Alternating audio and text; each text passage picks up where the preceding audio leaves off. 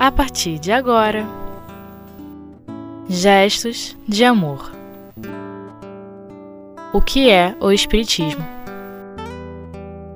Biografia de Allan Kardec, primeira parte, com Cristina Raposo.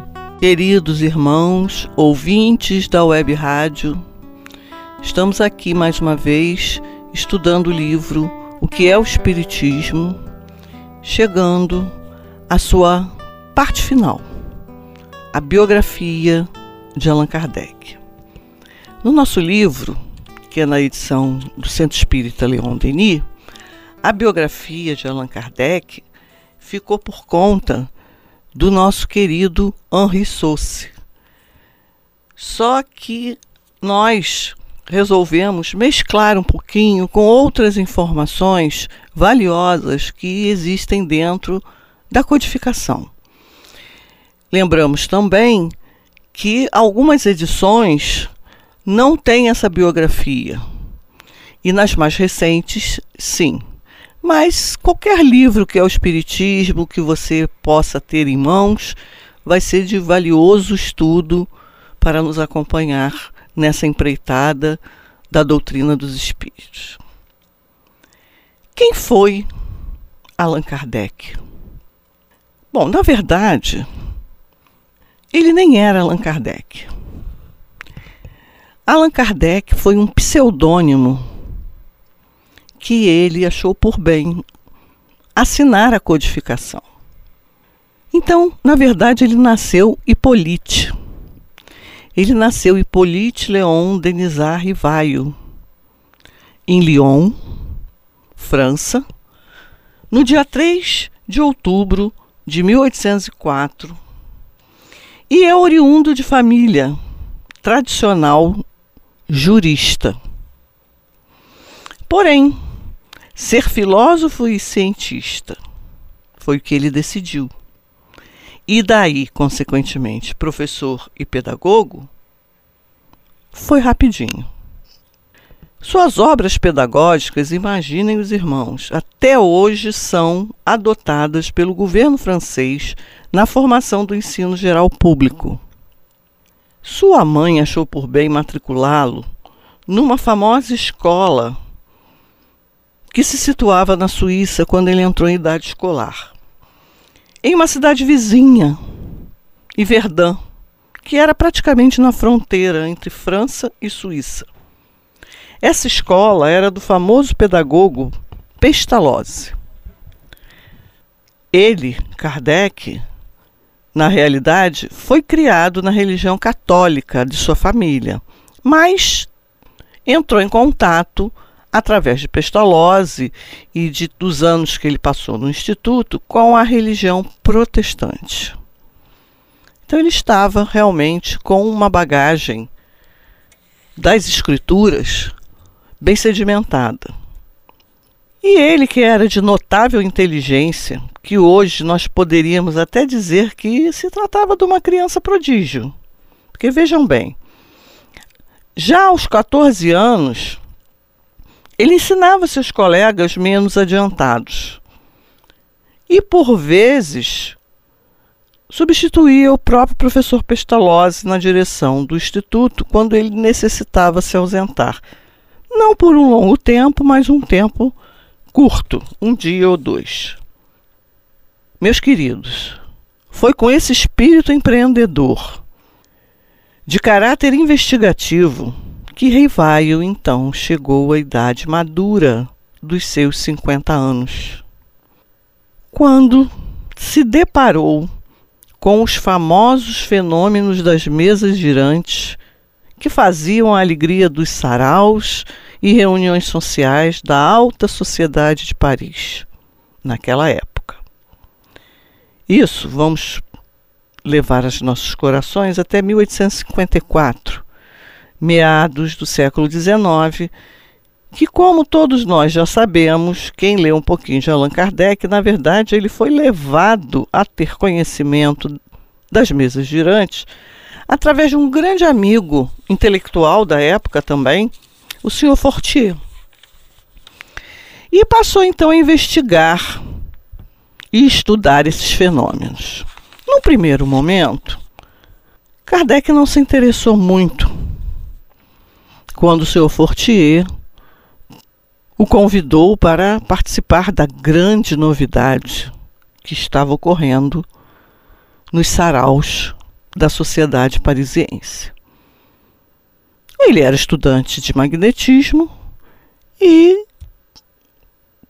para ele era apenas mais um fenômeno normal, explicável pela ciência da época e de hoje também, que seria efeito de magnetismo. Um ano depois, ele se encontra com o senhor Carlotti, outro grande amigo, que novamente o convida para assistir essas reuniões na casa da senhora Plené Maison, que as mesas giravam. Ele declinou do convite, muito educadamente, mas o Carlotti, o senhor Carlotti, falou: Mas, professor, o senhor não sabe, as mesas agora só não andam e giram. Elas falam. Aí isso mexeu com Kardec. Ele parou para pensar. Meu Deus, mesa não tem nervos para sentir, muito menos cérebro para pensar.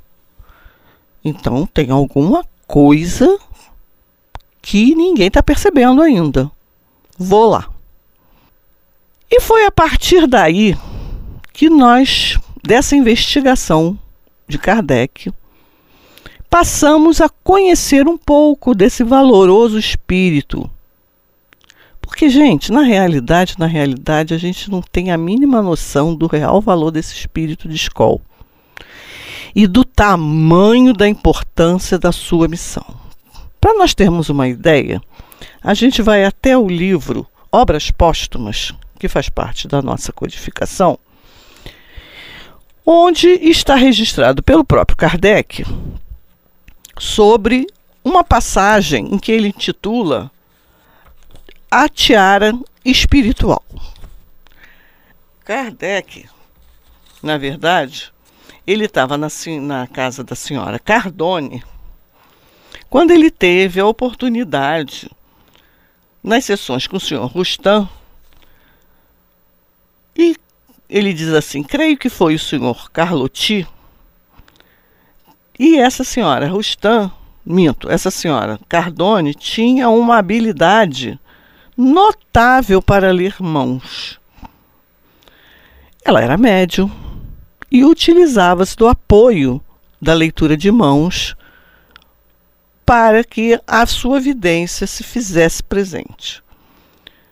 E ele relata: Nunca acreditei na significação das linhas das mãos mas sempre pensei que para certas pessoas dotadas de uma espécie de segunda vista, isto podia ser um meio de estabelecer uma relação que lhe permitisse dizer algumas vezes coisas verdadeiras. E, gente, ela, ela disse. Ela diz o que para ele? Nascestes em uma grande abundância de recursos e meios intelectuais, extraordinária força de raciocínio Vosso gosto formou-se, governado pela cabeça, poderais a inspiração, moderais, desculpa, a inspiração pelo raciocínio. Submetei o instinto à paixão, à intuição do método. E ela vai mais. Vejo aqui uma tiara espiritual. Ela está bem pronunciada. Vede? dizia a médium a Kardec. Ele olhou, ele disse que olhou, olhou e não viu nada de particular. E ele questiona a médium: O que entendeis por tiara espiritual? Quereis dizer que serei papa? Se isso devesse acontecer, não seria certamente nessa existência. E a resposta veio: Observai que eu disse tiara espiritual o que quer dizer, na verdade, autoridade moral e religiosa, e não soberania efetiva. Nós vamos parar por aqui por enquanto para darmos um intervalo e logo voltaremos com outras informações do nosso mestre.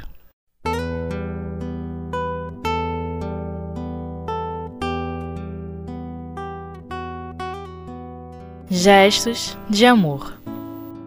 O que é o Espiritismo? Queridos ouvintes, estamos de volta com a biografia do nosso mestre Allan Kardec. Ainda dentro do livro Obras, Obras Póstumas, vamos, vamos encontrar uma passagem que Kardec intitulou como Minha Missão. Quando ele, na casa da senhora Cardone, com a médium, a senhorita Aline Cardone, ele pergunta ao Espírito Verdade, que era o guia da codificação, que o ajudou plenamente na codificação. Ele pergunta: Bom Espírito, desejaria saber o que pensais da missão que me foi designada por alguns espíritos. Quereis dizer-me, peço-vos, se é uma prova para o meu amor próprio? Tenho com certeza, como sabeis, o maior desejo de contribuir na propagação da verdade. Porém, do papel de simples trabalhador ao de missionário em chefe, a distância é muito grande e não compreenderia o que poderia justificar em mim tamanho valor. De preferência a tantos outros que possuem talentos e qualidades que eu não tenho. Ele perguntava a espiritualidade, na, na realidade, o espírito de verdade, por que, que ele tinha sido escolhido, que ele não se achava à altura da missão de codificar a doutrina espírita. E o Espírito Verdade lhe, lhe diz: Confirmo o que lhe foi dito, mas recomendo-te muita discrição se quiseres vencer. E continua: A missão dos reforma reformadores era assim que o Espírito Verdade o via, como um reformador. Está cheia de escolhos que são barreiras e perigos. A tua missão é rude, previno-te, pois trata-se de abalar e transformar o mundo inteiro. Então não é só o Brasil, a América Latina, um pedacinho da França. É as verdades espirituais trazidas pelos espíritos superiores é para todo o planeta ainda estamos a caminho, meus irmãos. E o Espírito Verdade continua. Não penseis que te bastará, bastará publicar um livro, dois livros, dez livros e ficareis tranquilamente em casa. Não.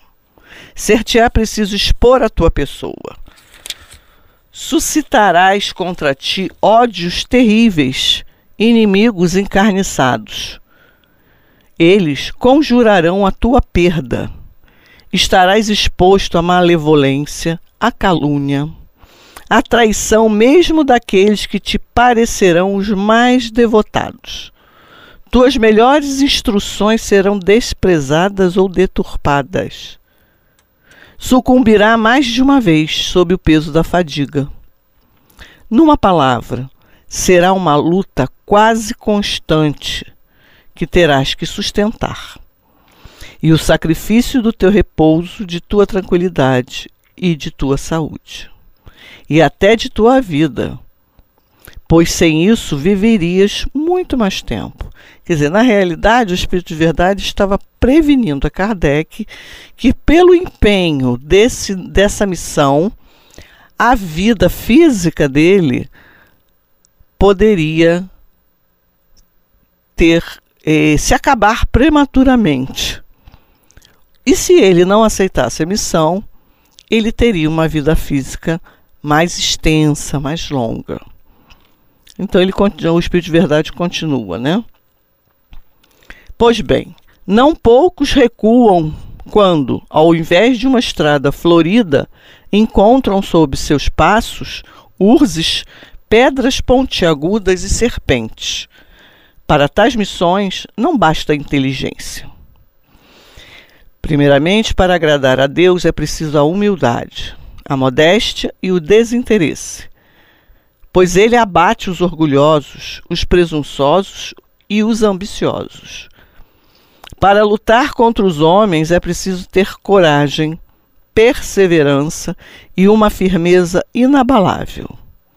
É preciso também prudência e tato para conduzir as coisas de modo conveniente e não lhes comprometer o êxito através de medidas ou de palavras intempestivas. É preciso, por fim, ter devotamento, abnegação, estar pronto para todos os sacrifícios. Quer dizer, mais uma vez, o Espírito de Verdade o aconselha a ter calma, segurar os ímpetos, controlar as emoções para que a sua missão seja triunfante. E ele continua: vês que a tua missão está subordinada a condições que dependem de ti. E a gente se pergunta, né, meus irmãos, quem de nós aceitaria essa missão depois desse alerta? Complicado, mas ele aceitou, né? Para a nossa graça, ele aceitou. E podemos dizer que ele não foi apenas, depois disso tudo, um mero codificador da doutrina. Ele foi também o seu coautor autor, pois através de seus estudos que ele fez, ele elevou a comunicação do plano material com o plano espiritual à categoria de ciência, à categoria de filosofia e à categoria de religião. Embora essa relação dos dois planos seja construída, tenha vindo sendo construída desde a antiguidade, até os dias de hoje. Mas somente Kardec, com seus estudos do Espiritismo, veio realmente provar a existência do mundo espiritual e a sua importância para o futuro da humanidade. Ele conseguiu transformar toda essa sabedoria, toda esse, todos esses fenômenos numa codificação, transformou em livros, uma biblioteca. Por isso, o título de codificador. Ele transformou em código, onde nós podemos agora ter acesso com a maior facilidade, sem sofrermos repressão, sem sofrermos perseguições, tudo isso graças ao mestre Kardec. E mais, além de ele ter levado o conhecimento espírita, né, a comunicação à categoria de filosofia, ciência e religião, podemos concluir daí que, na realidade, o estudo da doutrina espírita, o espiritismo em si, na realidade, ele é uma filosofia de caráter científico e consequências ético-morais. E ele não inventou nada. Ele não criou nada. Ele só revelou, com a ajuda dos espíritos superiores, algumas leis da natureza daquela época, que hoje a gente descobriu já descobrimos muito mais e outras mais serão descobertas, que estavam desconhecidas aos homens até aquele momento. No próximo programa, nós vamos estudar, na realidade, quem foram esses espíritos valorosos que ajudaram Kardec na codificação. Até lá, um beijo no coração de todos.